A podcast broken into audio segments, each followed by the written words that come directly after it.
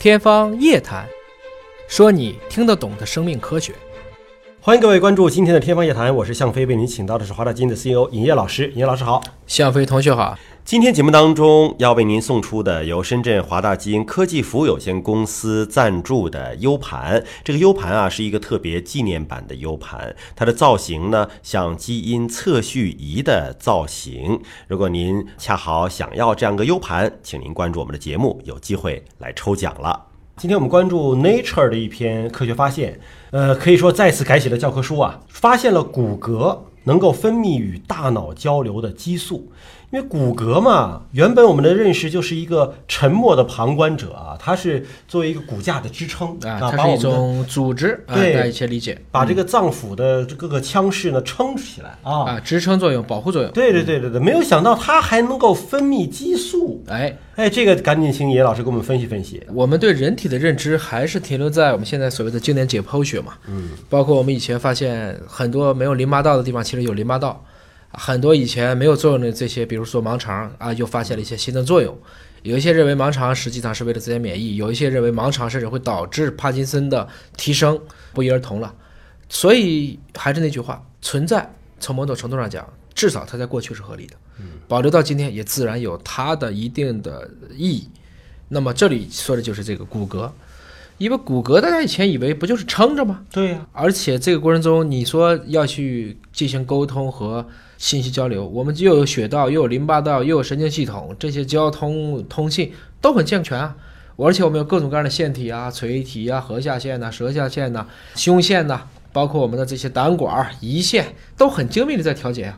为什么还得需要一个骨骼来进行干这个事儿呢？嗯。而且大家也发现，说你骨骼跟别的我也都忍了，你居然还能跟大脑之间还能扯上关系，所以大家就觉得这是一个非常非常颠覆了我们以前以前对于这种解剖学认知的一个知识点。这是哥伦比亚大学医学中心的研究人员发现啊，骨骼细胞啊会分泌 LCN 二蛋白，不仅能够诱导胰岛素的分泌。而且呢，还可以穿透血脑屏障啊，进入大脑当中，作用于下丘脑，并且抑制食欲。哎呀，就是你想吃想馋的时候，你的骨头分泌的激素告诉你别吃了，减减肥吧。我们以前聊的肠道菌群可以这么干，嗯啊，也是可以去造成肠道发炎，释放内毒素，作用下丘脑告诉你我想吃什么，嗯，其实是一样的。也就是说，你想吃和不想吃，现在看明白了。激素调节作用很大，关键骨骼为什么会分泌让我不想吃东西的东西呢？这个点来看的话，大家也就明白了。原来骨骼不仅仅是一个支撑器官，它也是一个多功能的内分泌器官。其实骨骼呢，一般来讲有成骨细胞，这就是骨形成的一种主要的一种功能性细胞，它分泌一种叫做骨钙素，嗯，通过循环系统到达胰腺，它会让别的细胞增生，同时也就可以促进胰岛素的分泌，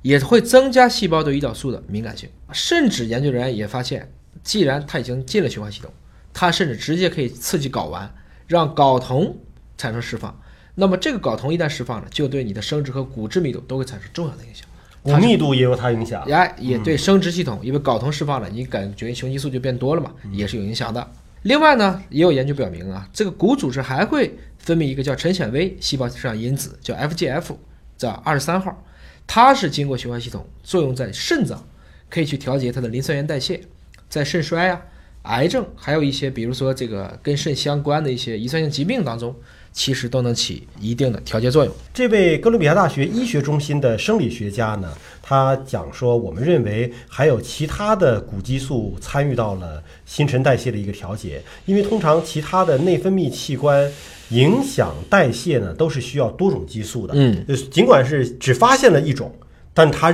猜测可能还有很多。对，那么他就是通过做实验发现这个成骨细胞基因缺陷，这种老鼠其实吃的比以前更少，嗯，体重也会下降了。那就可以想一想啊，原来我成骨细胞缺陷了，我吃东西就少了，是不是可能有什么调节作用了呢？这个时候他就发现，这种情况下的基因缺陷小鼠会表达出一种高量的，我们称之为脂质运载蛋白，而这个脂质运载蛋白呢，以前一直是被认为是一种脂肪因子，现在来看。其实这个脂肪因子的产生是骨骼所决定的，那大家就开始找啊，这个起源在哪儿啊？最后就把小鼠的成骨细胞和脂肪细胞两个都敲了，把这两个基因都敲了，最后发现敲了骨的那个基因的这个水平降了百分之六十七，而敲了脂肪细胞中的这个实际上降了百分之二十七。那哪个更有作用啊？肯定是成骨细胞，骨头，哎，啊差不多要高了将近四十个百分点。对，研究员进一步分析所有组织当中的脂肪因子的表达，最后确定了就是骨骼为这个叫 LCN2 表达的主要器官，并且在骨骼当中的表达水平至少要高于脂肪组织十倍。所以以前我们认为脂肪来源是错了，不是因为它是脂肪，它就一定来自于脂肪细胞。而且它随着这个小鼠年龄的增长，不同的月份，呃，这些代谢的指标呢，也都是不太一样的啊。呃，在野生小鼠的实验当中发现呢，进食一到三个小时之后，小鼠血液当中的这种 LCN 二含量就升高了三倍。并且不再积极的进食啊，就是呃和饮食密切相关，和我们的食欲密切相关。那让我想到了一个应用的场景，就是减肥。减肥，对对，如果说我们也能够血液当中含有某种元素或者某种激素升高了之后，我们都不愿意进食了，那不就减肥了吗？其实就是这样，就你吃多了以后，嗯，你会有大量的营养都被成骨细胞吸收了，它吸收完了以后，我受不了了，我咵扔个 LC2 入血，嗯，一方面增加胰岛素，另一方面告诉大脑别吃了，别吃了，咱们别动了。这个其实是一个非常有意思的，也就是说，骨骼已经开始去操心能量代谢了，而且甚至出手分泌激素去干预食欲了，这个是一个很有意思的事情。所以这个研究啊，让我们真的是又推翻了以往的这个生理卫生知识的一个认知啊。就我们以为只有一种作用的某一个器官，突然一天发现它其实没有我们想象的那么简单，啊对它还是有很深邃的思想和干预手段的。就换言之，人体是一个极其精巧的机器。科学家们也说了，不可能就是由这一种 LCN2 就能调控所有的，但最起码它在其中起一个重要的作用。